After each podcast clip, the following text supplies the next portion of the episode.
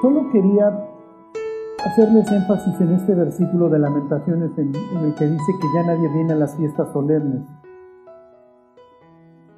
¿Ok?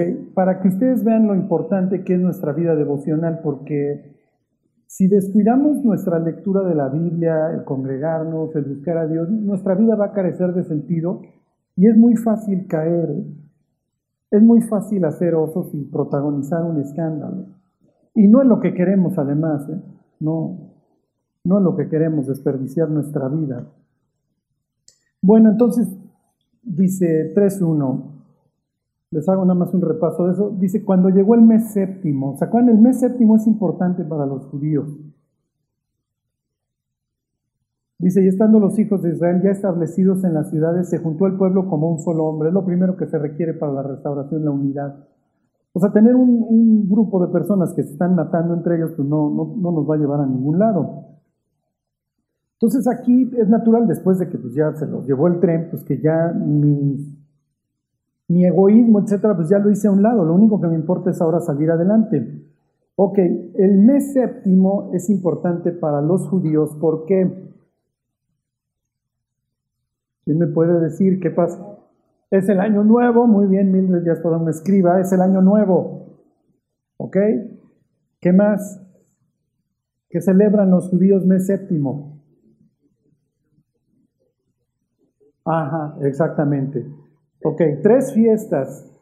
Y miren, me regreso tantito. ¿Por qué es importante el, el cosmos para los judíos? Porque los cielos cuentan la gloria de Dios y el firmamento anuncia la obra de sus manos, ¿se acuerdan? Entonces ellos tienen esta idea de que los astros, de que, y no, no astrología, sino que lo que Dios dejó en el firmamento tiene que ver con ellos. Entonces celebran la luna nueva, celebran sus fiestas y sus tiempos establecidos, y eso lo tienen desde la creación. Los días de la creación, los primeros seis días se corresponden unos con otros. El día uno que crea Dios, ¿Eh? En el principio creó Dios los cielos y la tierra y luego que vino el caos. ¿Ok? Y luego, día uno, ¿qué? Día uno fue la luz. Y la pregunta natural que muchas personas se hacen es cuando leen el Génesis es, ¿para qué hizo el sol y la luna y las estrellas? Y ya hay luz, ¿están de acuerdo? en el cielo, en la eternidad hay estrellas y hay sol y eso. No, porque ya vives con Dios, entonces ya no necesitas ver qué día es hoy. Ok, fíjense, el día 1 tiene correspondencia con el día 4. El día 2 separa Dios las aguas de las aguas, se descubre lo seco y hace la expansión. El día, Dios, el día 2 tiene correspondencia con el 5. ¿Todavía no se han perdido? ¿Por qué piensen? El 1, la luz tiene correspondencia con el 4. ¿Qué hace Dios en el 4? El sol, la luna y las estrellas, exactamente. Entonces ya ven cómo tiene una correspondencia. El día 2 hace Dios la expansión, ¿ok? Y, tiene, y separa las aguas de las aguas. ¿Y qué es lo que hace Dios el día 5? Llena la expansión y llena las aguas, ¿se acuerdan? Los peces. Y el día 3 tienes la hierba que tiene correspondencia con el 6. El día 6 tienes a los animales y al ser humano que son herbívoros. Ya vieron cómo tiene, si me explico, no es que Dios se le van ocurriendo las cosas hacia lo bruto, o sea, va preparando todo para llegar hasta la creación del hombre. Ok, pues si ya había luz, entonces ¿para qué quiero? Bueno, para los tiempos establecidos.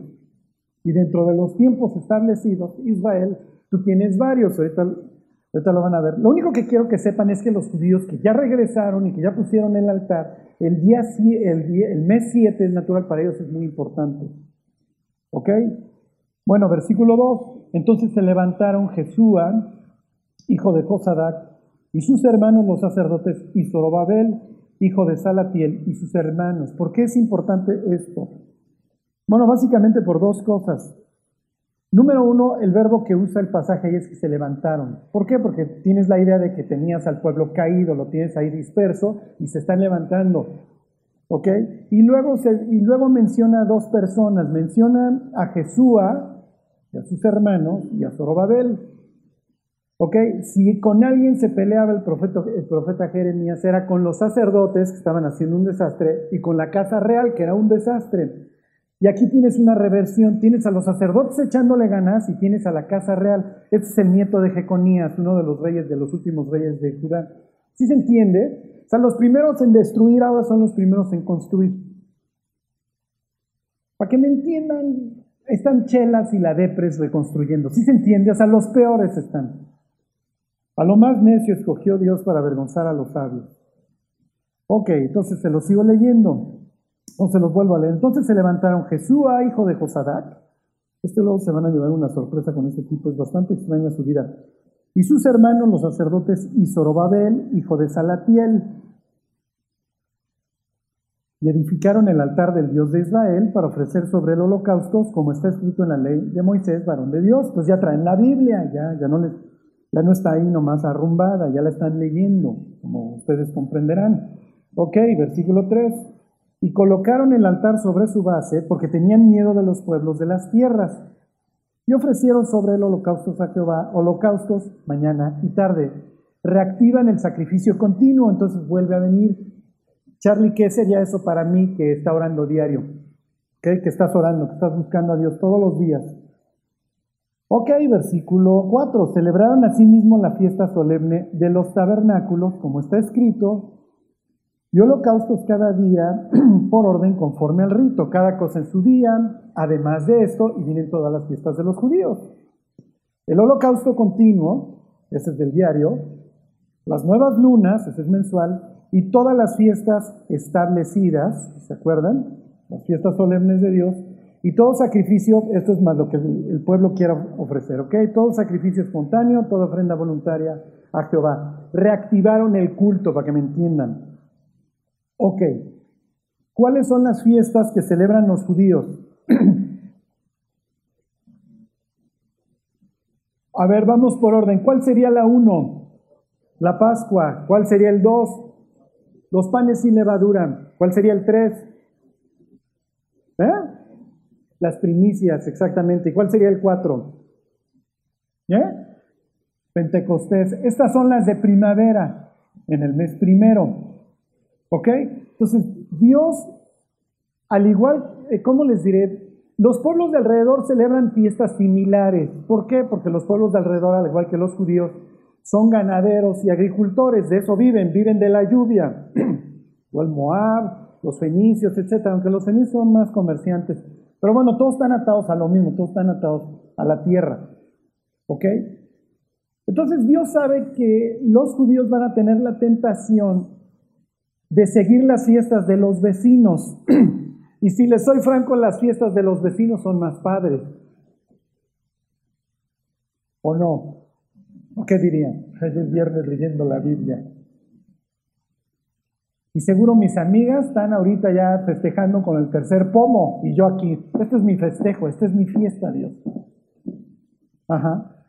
Los judíos tienen que clamarle a Dios en sus épocas que le piden lluvia. Le hace la primavera y le hace el otoño. Tienen, háganme cuenta que su, su lluvia es similar a la nuestra, son mismas épocas. Entonces el judío va a ver que los moabitas y que los fenicios al norte, etcétera, ellos hacen orgía. Así celebran ellos la fertilidad, es natural. ¿Cómo se festeja hasta la fecha la Pascua? ¿Con qué? Con conejos, y ellos son famosos. ¿Por qué? No lo tienen que decir, pero bueno, ya saben por qué son famosos. ¿Ok? Parecen lunamieleros, exactamente, ¿no? Entonces imagínense cuando David, Abraham, etcétera, a ver, oye Dios, si yo como festejo, ¿no? Tú también vas a tener celebración, porque tu celebración no es como ellos.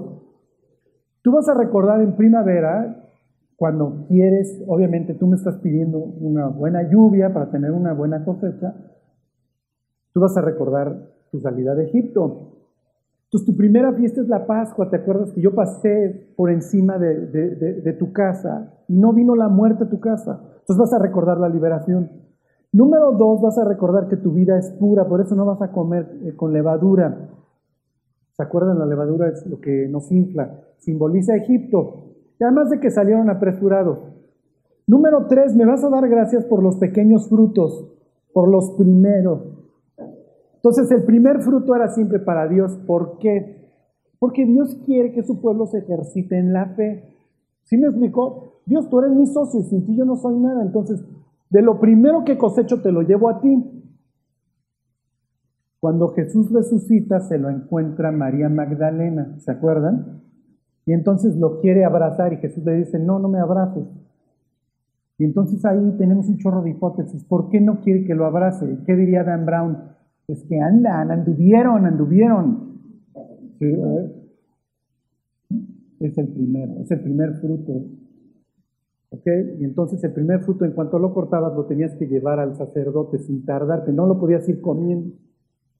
Entonces se lo llevabas al sacerdote y lo mecían.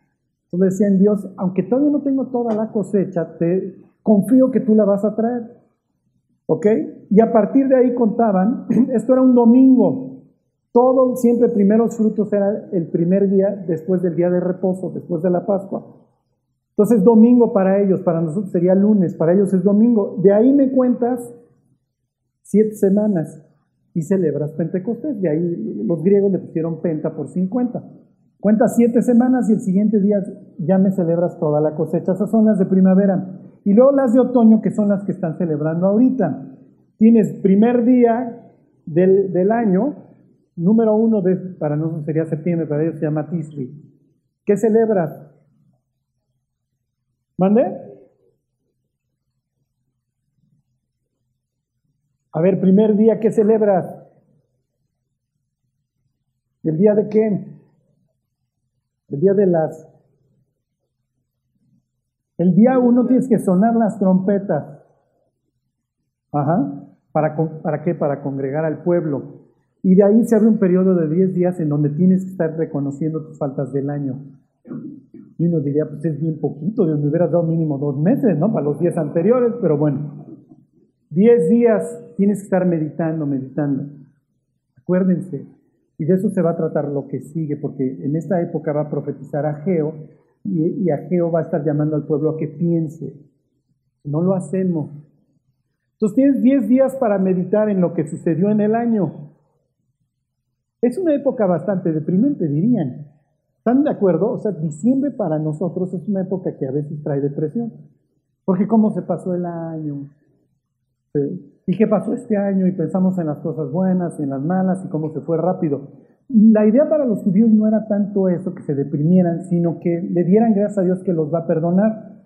Entonces, después de 10 días de estar pensando, venía el día de la expiación, en donde Dios purificaba el templo y purificaba al pueblo. Y entonces borrón y cuenta nueva, no hay problema muchachos, yo los perdoné. El sacerdote tomaba dos chivos, uno lo mataba y al otro le, colocaba las manos encima, confesaba las faltas del pueblo y lo largaban. ¿Ok? Sucedía a veces que, si me dejo, o, ¿por qué no lo llevaron más lejos? Y entonces vuélvanselo a llevar, muchachos. Y lo que empezaron a hacer los judíos era desbarrancarlo. Llegaban a, un lugar este, donde hubiera una barranca y lo aventaban para que ya no regresaran. Y literalmente el chivo expiatorio es como un pañal que lleva toda la inmundicia del pueblo y la, y la tienes que sacar del campamento. Por eso es que Jesús, dice el autor de Hebreos, muere dónde? Muere fuera de la ciudad, porque va llevando todas nuestras inmundicias. Piensen en Jesús cuando arranca su ministerio, qué es lo que quieren hacer con él en Nazaret, lo quieren qué. ¿Ok? Quieren tirar, lo quieren desbarrancar. Bueno, el caso que el día 10 ya Dios nos perdonó y el día 15 vamos a celebrar el año nuevo recordando que somos extranjeros y advenedizos, la fiesta de los tabernáculos, ¿ok? Que son tiendas. Entonces Israel tiene la obligación de vivir siete días en tiendas. Bueno, entonces dicho eso, ya vimos todas. Se los voy a volver a leer. El 4. Celebraron asimismo la fiesta solemne de los tabernáculos, que es mes séptimo, esa la celebraron el día 15, como está escrito, cada cosa en orden, y me brinco al 5. Además de esto, el continuo, las lunas nuevas y todas las solemnes, que ya las vimos, son estas siete. ¿Me faltaría una? ¿Me falta una fiesta judía? ¿Vende? No, ese es día uno. Rosh Hashanah es la fiesta de las trompetas. Rosh es cabeza o primero.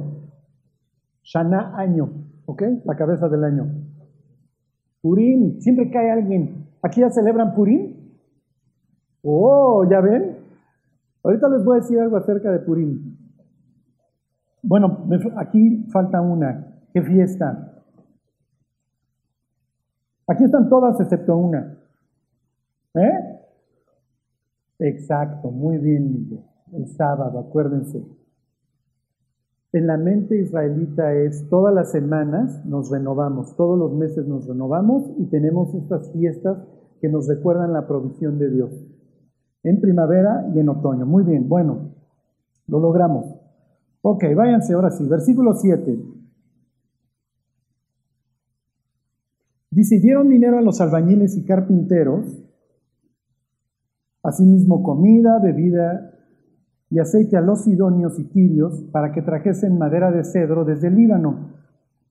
¿Ok? Por Marajope, conforme a la voluntad de Ciro, rey de Persia, acerca de esto. Ciro es el promotor de que los israelitas reedifiquen su, su templo. Quiere quedar, no es que quiera quedar bien con ellos porque los judíos son un pueblo dominado, pero le conviene tener un pueblo en la frontera de Egipto que sea favorable, ¿ok? Entonces no crean que Ciro es así un alma de la caridad. Pero Ciro quiere quedar bien con sus pueblos conquistados y esta es su forma de tenerlos contentos. Ok, versículo 8. En el año segundo de su venida a la casa de Dios en Jerusalén, en el mes segundo, comenzaron Zorobabel, hijo de Salatiel, Jesúa, hijo de Josadac, y los otros, sus hermanos, los sacerdotes, los levitas y todos los que habían venido de la cautividad a Jerusalén, y pusieron a los levitas de 20 años arriba para que activasen la obra de la casa de Dios. Ok, vino el segundo año, el segundo mes, y dicen, bueno, pues vamos a hacer la casa. ¿Por qué creen que en esta época? Primer mes que celebran, me lo acaban de decir. ¿Eh? Exacto, la Pascua. Son las de, las de primavera. ¿Ok? Se acaban de celebrar la Pascua y es así de, mm, ok, este, pero seguimos nada más teniendo el altar y no hay casa. Pues muchachos, si ya regresamos, pues tenemos que construir la casa. Además, para eso nos dio Ciro el dinero. Y si los sidonios ya trajeron los cedros del Líbano, bueno, pues entonces ya vamos a activarla. ¿Se acuerdan que cuando Salomón hace la casa, a diferencia de lo que hizo Moisés, Salomón empleó extranjeros y estos no? Acuérdense, las iglesias las hacen el pueblo, la hace el pueblo de Dios, no la hacen los extranjeros. Ahorita voy a volver sobre este tema. Ok. Me voy a brincar al versículo 11. ok, sí, al 11. Y cantaban alabando y dando gracias a Jehová y diciendo, porque Él es bueno, porque para siempre es su misericordia sobre Israel. Y todo el pueblo aclamaba con con gran júbilo, alabando a Jehová, porque echaban los cimientos de la casa de Dios. ¿Ok? Ya se encontraron en el libro de los salmos, ¿se acuerdan? Así dicen varios salmos, porque para siempre es su misericordia. Todos están cantando. Ahí hubiera estado Rafa liderando los cánticos. Versículo 12. Y aquí es lo que quiero hacerles énfasis. ¿ok? Y muchos de los sacerdotes de los levitas y de los jefes de las casas paternas, ancianos que habían visto la casa primera, viendo echar los cimientos de esta casa, lloraban en alta voz, mientras muchos otros daban grandes gritos de alegría. Y no podían distinguir el pueblo el clamor de los gritos de alegría de la voz de lloro, porque clamaba el pueblo con gran júbilo y se oía el ruido hasta lejos. Ok, a ver, váyanse a Isaías, denle tantita vuelta a la derecha, Isaías 48. Qué increíble que los ancianos estén llorando. Es el año 538 antes de Cristo. El templo cayó 586. O sea que si tú tenías 15 años en aquel entonces, piensen, han pasado 50, hay gentes de, 60, de 65, de 60 años, de 70, que vieron el primer templo todavía estar en pie. Habrá gentes que escucharon a Jeremías en el templo. Y es natural que se pongan a llorar porque ellos tienen en su cerebro toda la conquista y el exilio, su estancia como don nadie en Babilonia y ahora están regresando. ¿Y qué es lo que están pensando? Miren, las reconciliaciones, eh, cada vez que la regamos, es importante, pero lo, lo ideal es ahorrárnoslo. O sea, lo ideal no es que cada mes estemos llore y llore por lo que, por lo que hicimos, por lo que pudo haber sido. La historia del hijo pródigo es increíble, el reencuentro, las lágrimas, el papá colgado de su hijo, póngale el anillo, sí, pero todo lo que viviste te lo pudiste haber ahorrado. Entonces, ojalá estas lágrimas nunca se hubieran derramado. Ahora, los judíos de esta generación nunca van a ser los mismos. Es natural y todos vamos a derramar lágrimas. Y hay personas que necesitan derramarlas. ¿Por qué? Porque el corazón se tiene que volver a enternecer, se tiene que volver a mover. Hay gentes que nunca lamentan, que nunca lloran por sus faltas y entonces nunca alcanzan a ser felices, como dice Jesús. Uno de los rasgos del cristiano, el segundo, es, el llanto. Bienaventurados los que lloran, porque ellos recibirán consolación.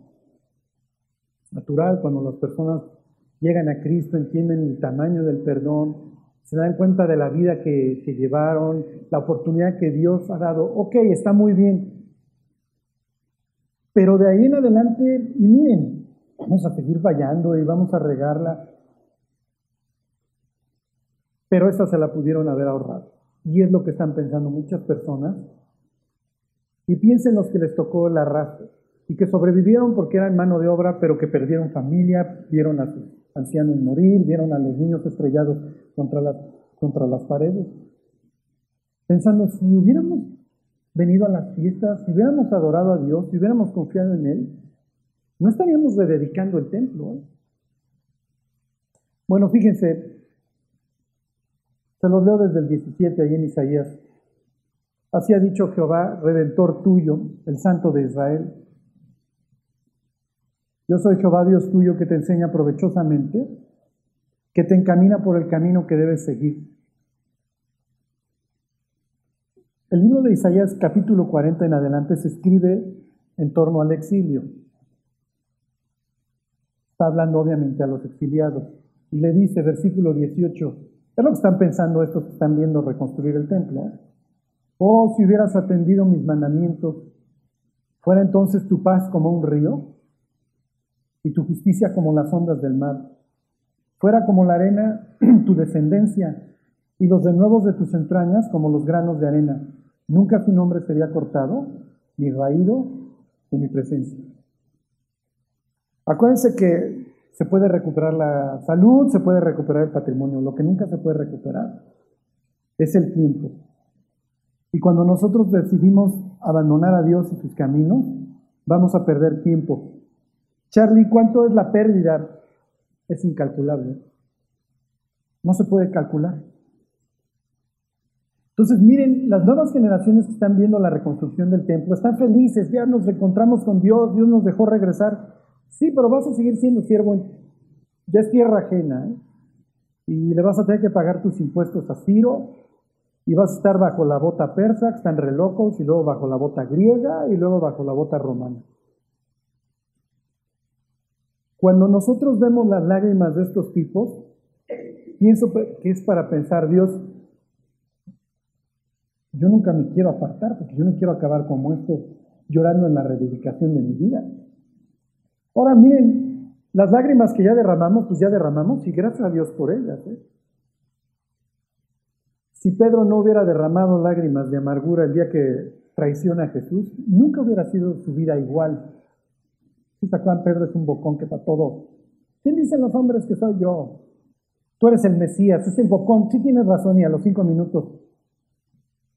Es necesario que el Hijo del Hombre sea crucificado. Ay, no, Jesús, bájale dos rayas, no te hagas esto, ¿no? Entonces, Pedro, ya cállate. Ajá.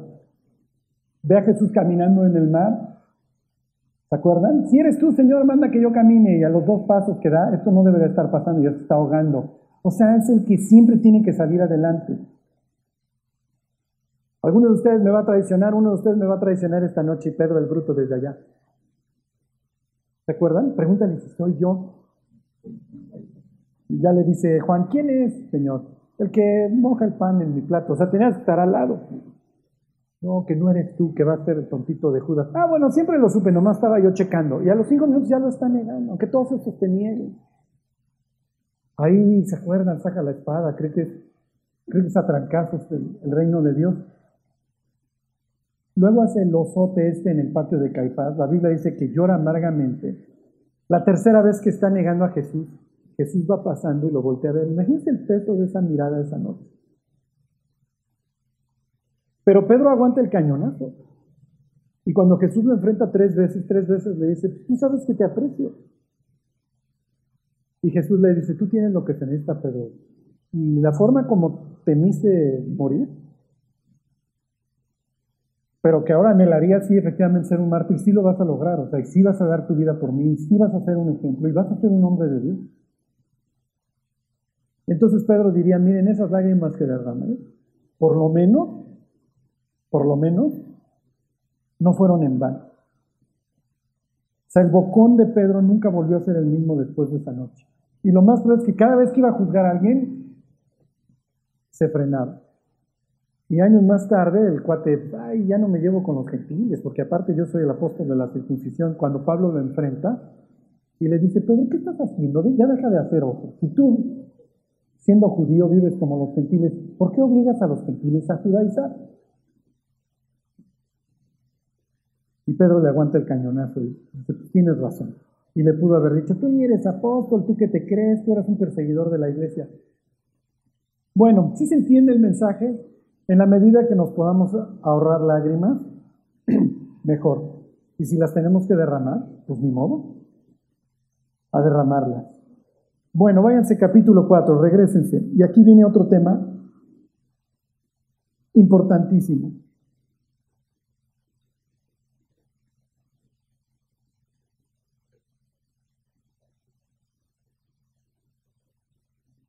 Y esta es una clara de, de. Esta es una clara evidencia de que, de que el mundo y Dios no se llevan para nada. ¿eh?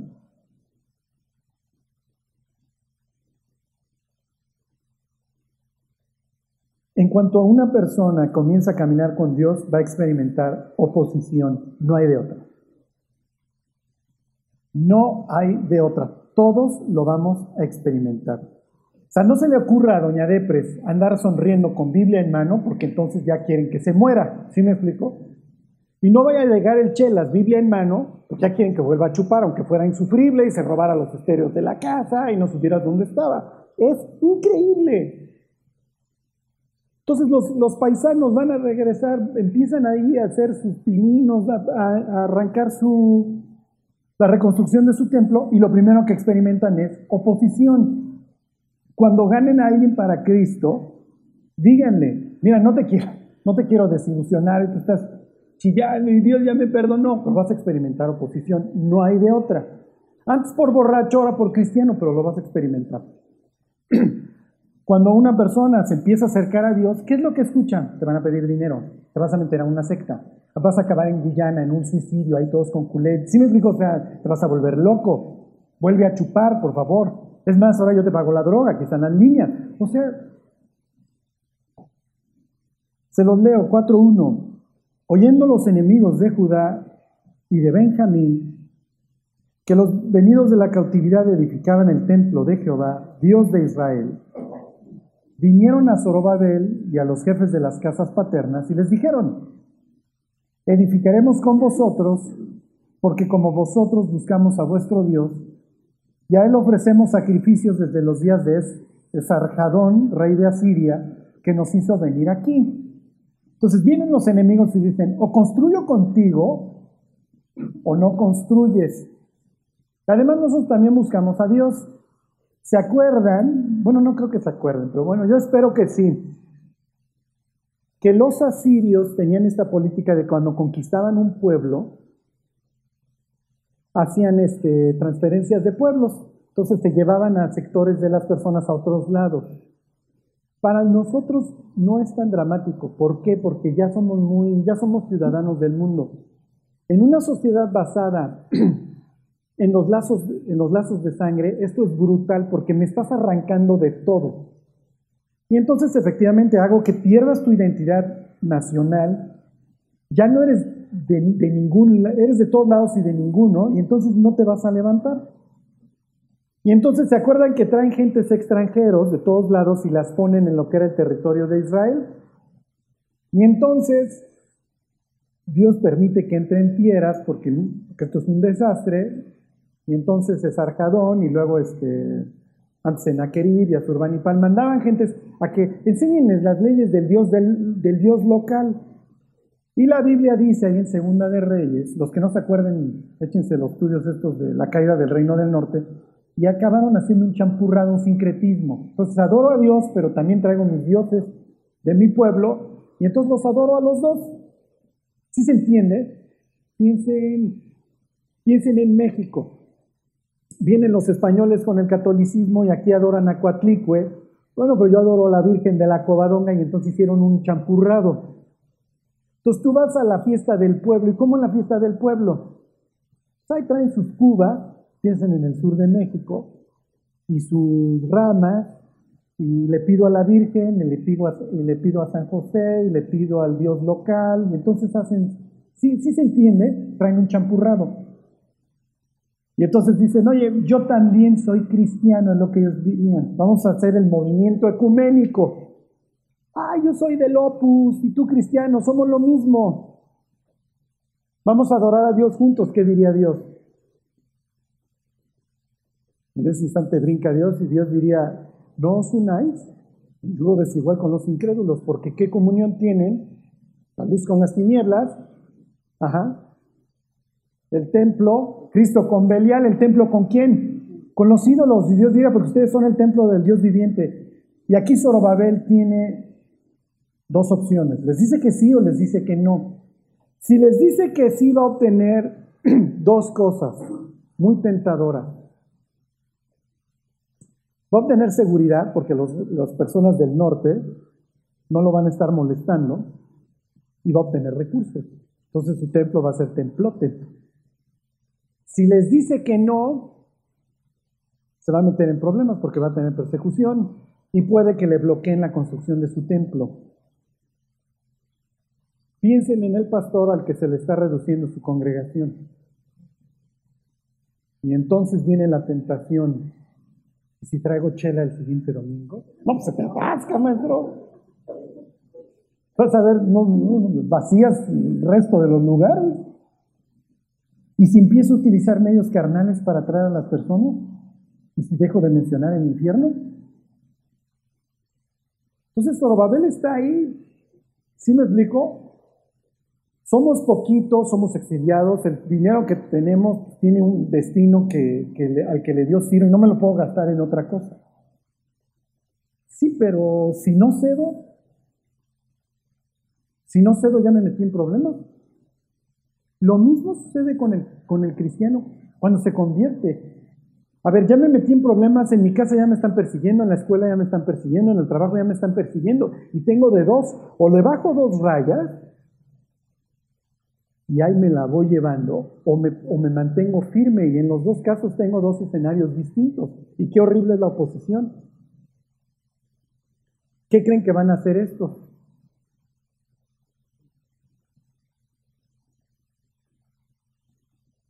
¿Ok? Entonces es el momento en donde yo me tengo que afirmar. Ok, versículo 3. Zorobabel, Jesús y los demás jefes de casas paternas de Israel dijeron, no nos conviene edificar con vosotros casa a nuestro Dios, sino que nosotros solos la edificaremos a Jehová, Dios de Israel, como nos mandó el rey Ciro, rey de Persia. Pero el pueblo de la tierra intimidó al pueblo de Judá y lo atemorizó para que no edificara. Entonces salen, sacan el pecho y dicen, no lo vamos a hacer con ustedes, no nos vamos a unir en yugo desigual con los incrédulos. Ustedes son samaritanos, traen este champurrado y no nos interesa adorar a Dios con ustedes y con sus ídolos y con sus creencias. Nosotros somos A y ustedes son B, entiéndanlo, tan tan. Sí, pero a estos cuates de repente ya les llegó la verdad y, la verdad incomoda. Es lo que diría Jesús, la luz en las tinieblas resplandece y a nadie le gusta que le eliminen sus tinieblas si se quiere mantener en ellas. Por eso es que el cristiano recibe persecución y mucho más en su casa. Porque en la casa todos sabemos los pecados de todos. Entonces, cuando tú le dices a un familiar, a un hermano, un papá, lo que tú quieras, eres pecador, no se lo estás diciendo al aire, si me explico, tú sabes concretamente a qué te refieres. Por eso, si tú vas en el pecero o en el metro y te volteas con el de al lado y le dices, tú eres un pecador, necesitas a Cristo, ¿qué te va a decir el de al lado? Tú también. Pero ninguno de los dos sabe concretamente a qué te refieres. Pero dentro de la familia, ahí, tú eres pecador y el otro obviamente se siente desnudo, porque sabe perfectamente a qué te refieres. Entonces estos cuates, lo último que quieren estos samaritanos es que les digan que hay un solo camino y que la salvación viene de los judíos. ¿Ok? Les vuelvo a leer el 4. Pero el pueblo de la tierra intimidó al pueblo de Judá y lo atemorizó para que no edificara. Es natural, que es una bola de exiliados que ya les tocó el arrase, que ya vivieron como esclavos en Babilonia, luego en Persia y ahora les dieron chance de regresar. Es natural que sea un pueblo que tiene miedo.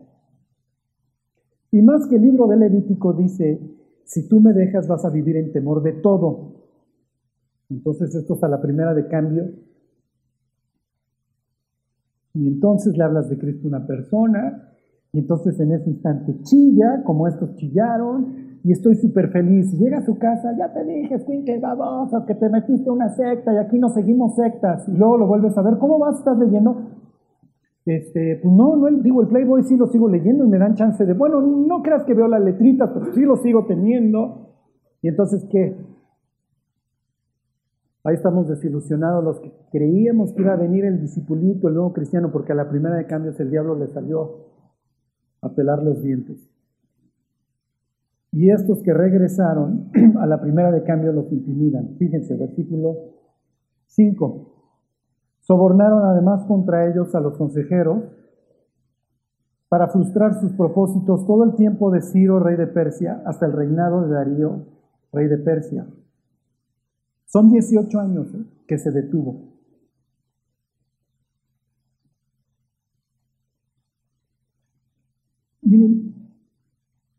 Vamos a ser perseguidos, vamos a experimentar oposición y es parte de nuestra vida, no lo podemos evitar. Pero ahí es donde Dios dice, a ver, ¿qué es lo que quieres? Porque el otro cuate te dejó de hablar, porque ya te pelaron los dientes, ¿vas a dejar de seguirme? Ciro toma, conquista Babilonia 538.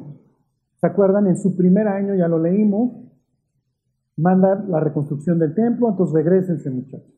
Segundo año es 537. Darío va a tomar el poder 18 años después. En medio de Ciro y de Darío hubo un reinado de un tipo que se llamaba Cambises. Y Darío va a tener esta misma política y entonces Darío les va a dar chance. 18 años con un altar, con los troncos que trajeron los idóneos, de ahí que seguramente ya no sirven para nada, con los cedros que trajeron y la casa de Dios. Muy bien, muy bien, gracias. ¿Por qué? Es que me dijeron re feo, que ya soy aleluyo. ¿Ok? ¿Qué te importa? Pero tenemos esta idea, es que ya me, ya, ya me bloquearon en el Facebook, en el Instagram. ¿Y qué te importa? Es que tengo que quedar bien con el mundo. No, no, no tienes que quedar bien con el mundo como le atribuían a Antipas, un tipo que aparece ahí en el Apocalipsis, porque Jesús le reconoce a la iglesia en donde está Antipas, dice, y aún en los días en que Antipas, mi testigo fiel, fue muerto, no negaste mi nombre. Y decían que un día dijo Antipas, si el mundo está contra Antipas, Antipas está contra el mundo. Pero tenemos que ser muy honestos, en el mundo la gente no se quiere.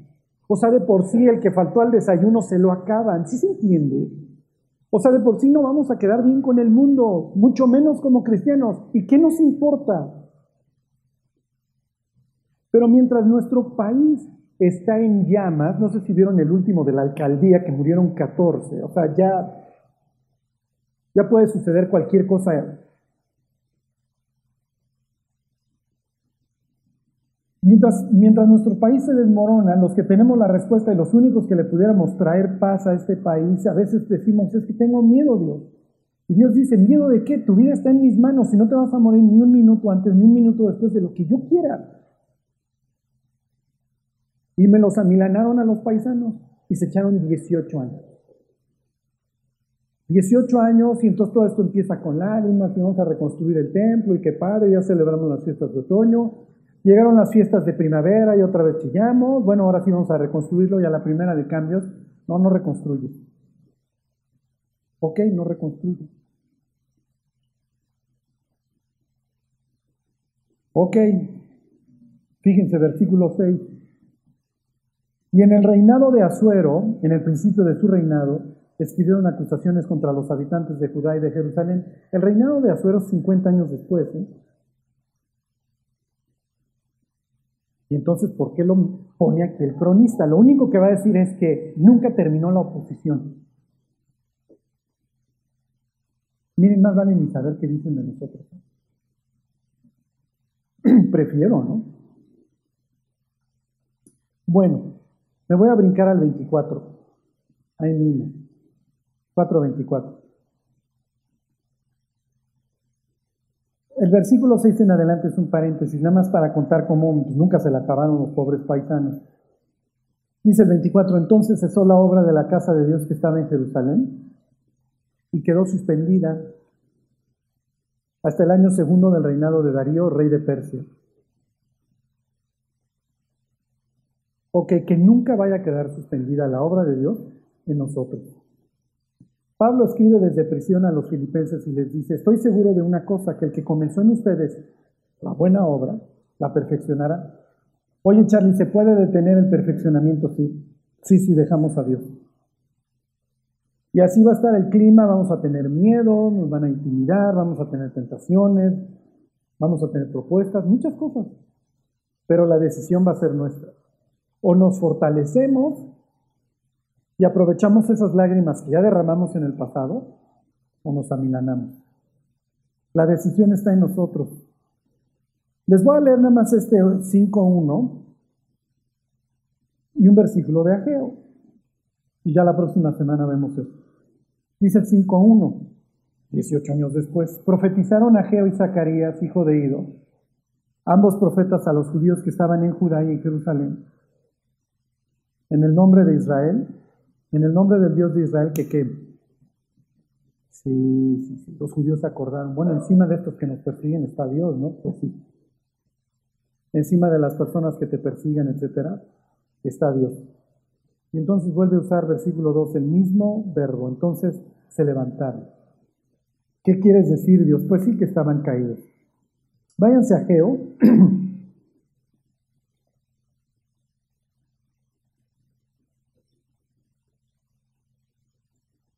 Hag en hebreo es fiesta. Y los judíos obviamente llevan 18 años sin celebrar sus fiestas ni levantar su templo. Y entonces va a venir Don Fiesta y les va a decir,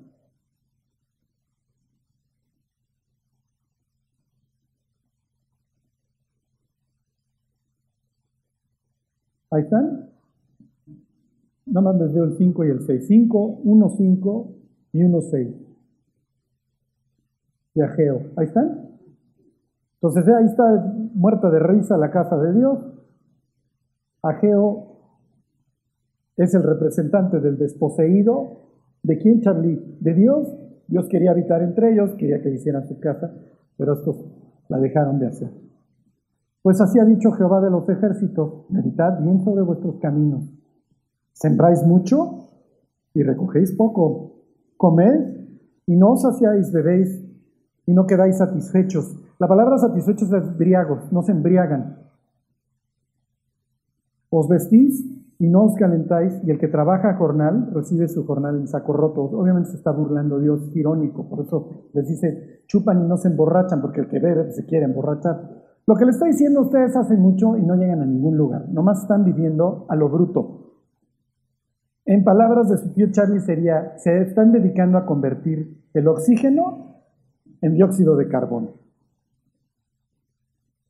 ¿Ok? ¿Y cuál es la orden? Mediten en sus caminos. ¿Para qué viven? ¿Cuál es el fin de la vida? ¿Para qué quieres respirar? ¿Podemos vivir para edificar el templo de Dios? ¿Cuál es hoy el templo de Dios? La iglesia, nosotros. ¿O podemos vivir para nosotros? Y hacer nuestra casa, y es de lo que se va a quejar a Geo. Es tiempo para ustedes de tener casas grandes y que mi casa esté desierta. No van a llegar a ningún lado y su vida va a ser total y perfectamente inútil. Y hay veces que Dios dice, ¿qué te ofreció el mundo? ¿Qué te dio?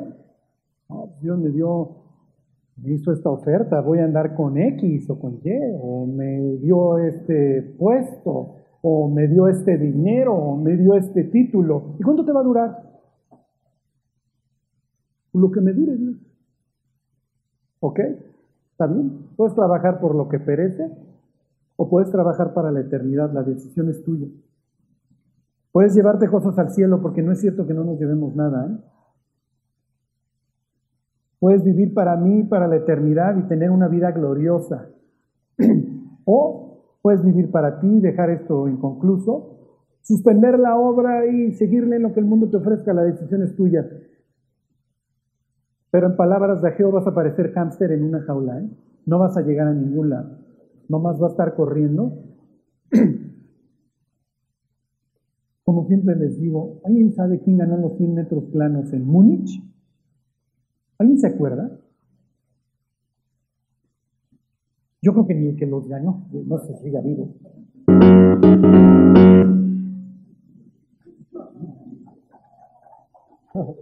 Rafa sí se acuerda. Bueno, eh, todas las cosas que el mundo nos ofrezca son los espejitos, ¿eh? Y damos nuestro oro por los espejitos. Bueno, vamos a orar y, y nos vamos. Señor, te queremos pedir que, que no perdamos de vista el objetivo, Dios. Que tú nos guardes, Dios, de todas estas pues Dios, de todas estas pruebas, oposición, tentaciones que enfrentamos todos los días, ayúdanos Dios a alcanzar el propósito por el cual tú nos alcanzaste. Que nunca perdamos de vista el objetivo. Dios. Te lo pedimos por Jesús. Amén.